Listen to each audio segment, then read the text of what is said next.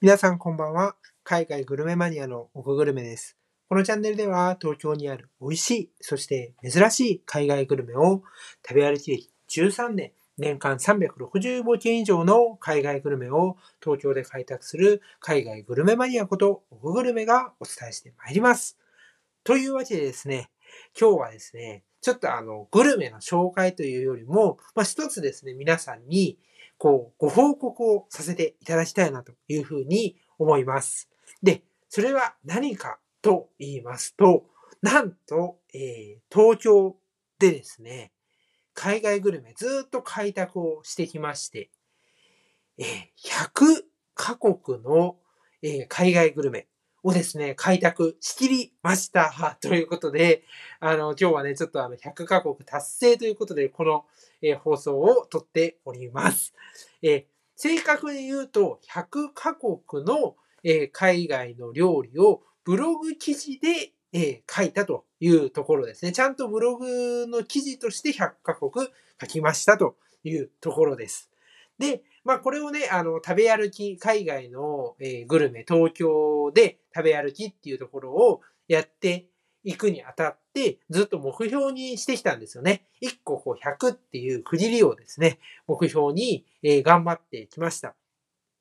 で、結構ですね、90ぐらいまではスムーズにいっていたんですけれども、そこからですね、なかなかいかなかったんですよ。むしろね、あの、数が減ってってしまうという現象が起きました。で、これはどうしてかっていうと、えブログで、まあ、取り上げたお店が閉店してしまったということが相次いだんですよね。で、これも、あの、いろんな理由はあるとは思うんですけど、特にね、あの、コロナとかがあって、まあ、その影響ですよね。そのピークが収まった後も影響がずっと残っていたわけで、なかなかですね、あの、海外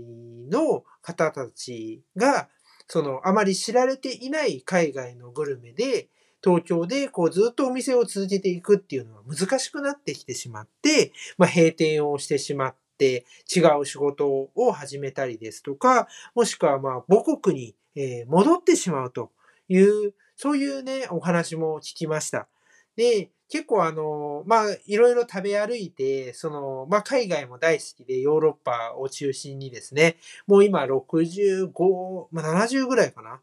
ぐらい行ってるんですけど、それがすごい悲しいんですよね。別にその数が減ることは別に何でもないんですよね。食べ続ければいいんで、いいんですけど、その、大好きだったお店がこう、どんどんなくなっていってしまうっていうのが、えー非常にですね、寂しくて、それがね、こう食べ歩いてて、すごい悲しいなって思ったところでしたね。やっぱり、あの、それだけそこに行って美味しいなとか、こういう料理も知ってほしいなとか、もしくはそこの、えーお店の人たち、スタッフさん、シェフさん、まあみんなですよね。そういう人たちとのこう触れ合いとか交流とか、そういうところの思い出もあるわけですよ。それがね、こう、なくなってしまうっていうのは、すごく、んなんて言うんだろう、心が痛いというか、なんでだろうっていう思いとか、そういうのがね、すごく最近続いていました。ということでね、なかなかですね、まあ、あの、難しい状況もあったんですけれども、えーこの前ね、ちょっとブロ、あの、この放送でも紹介していただいた、えーシリアの、えー料理をですね、最後に、まずは100カ国、あの、達成をしました。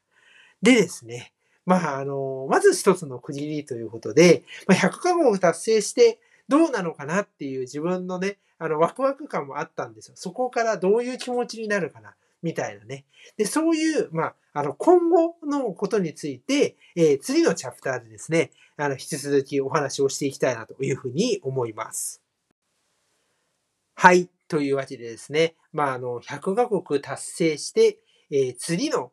どういうふうにしていこうかなというところで、ズバリですね、これは、えー食べ歩きを続けます。あの、終わりじゃないなって思いまして、っていうのも、えーまあ、たった100カ国だなっていうのを自分の中で思ったっていうところと、まあ、100カ国食べ歩いたとはいえ、まあ、その国一つにつき、じゃあ1個からまあ、最ね、ちょっと何個か複数の料理を食べ歩いただけなんですよね。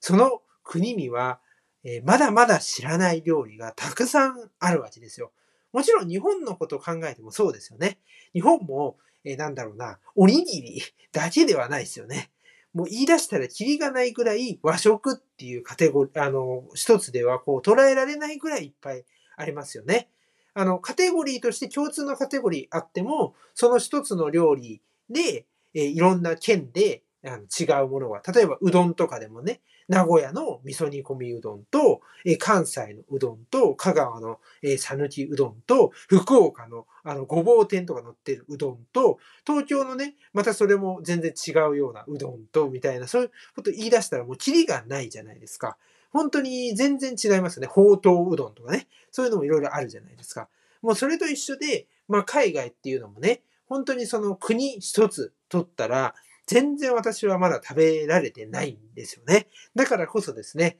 あの、もう、えー、なんて言うんでしょうね。その、同じ国だったとしても、違う、今まで食べたことのない料理ってたくさんあるし、もしくはその、国間をまたいだとして、まあ、例えばアメリカと、えー、なんだろうな、カナダとか、そういうふうに国間をまたいで、同じ料理でも違った、こう、その、それぞれの国での進化を取り出たりとか、そういうこともあったり、えー、他にはあの若者がどんどんこう伝統料理を今風に進化させていったりとか、そういうね、いろんなあのアレンジを加わって、常にあの料理って新しいものが出てくると思うんですよね。だからこそですね、まあ、そういうものを、えー、悪なきですけれども、本当に開拓し続けたいなということでね、もちろんあの100カ国以上のまだ食べていない料理というのも、えー、実際にあります。私もあの、まだリストに残っています。えー、まあ、あの、このね、放送ぜ、ぜ、あの、聞いていただいている皆さんには、別に一切包み隠さずというか、あの、お伝えしようかなと思うんですけど、まだ行きたい、えー、その100カ国以上のところで、えー、行ってないところで、例えばスロベニアっていう、ヨーロッパの、ま、ちょっとマイナーな国がありますが、その、え、料理をですね、出している神楽坂にあるお店とか、え、あとですね、ああ、どうだろうな。あとなんだろうな。あ、あの、カタールとかもね、あの、カタール料理っていうのは実際ないらしいんですけど、そのカタールでよく食べられている料理とかを出すお店が、まあ、池袋にあったりですとか、あの、アイスランドね。アイスランドってあの、えー、なんだろう。お肉とかも、まあ結構有名だったりするので、それの料理、北欧の料理をね、結構中心に出してるお店が、あの吉祥寺にあったりとか、えー、最近ね、あの、東郷のお店で、都内にあったお店が、これもちょっとさっきのエピソードじゃないんですけど、残念潰れてしまったんですが、なんと八王子にね、あるということを聞きましたんで、そこも行きたいなとか、もう言い出したらちょっとキリがないぐらいあります。なので、あの、もちろんね、それ以上今まで行ったことのない国の料理を食べるっていうことはそうなんですけども、行ったことのある国でも、まだ自分が全然食べたことのない料理、新しい進化を遂げた料理、こういうのをですね、あのこう、何て言うんだろうね、えー、開拓し続けていきたいなというふうに思います。まあ、ヨーロッパ旅行も私あの好きだっていうのはちょっとこの放送のどっかで話したことあるかなと思うんですけど、ヨーロッパも実はあの54カ国全部1回は行ったんですよね。なんですけど、今2週目に入っています。で、それっていうのもどうしてかっていうと、私はその国の首都とか、あとちょっとその周辺とか、そこしか行ってないわけですね。それ以外のところは全然行ってないんです。だから、まだまだまだまだもう、あの、一生かけてね、開拓し続けたいなと思いますので、そういう中でね、見つけた料理を、これからもバンバン、えー、この放送でお伝えしていきたいと思いますので、ぜひ、えー、これからもですね、皆さん聞いていただけると嬉しいです。そんなわけでですね、また来週からですね、美味しいグルメをご紹介していきたいなと思います。それでは皆さん、良い夜をお過ごしください。さようなら。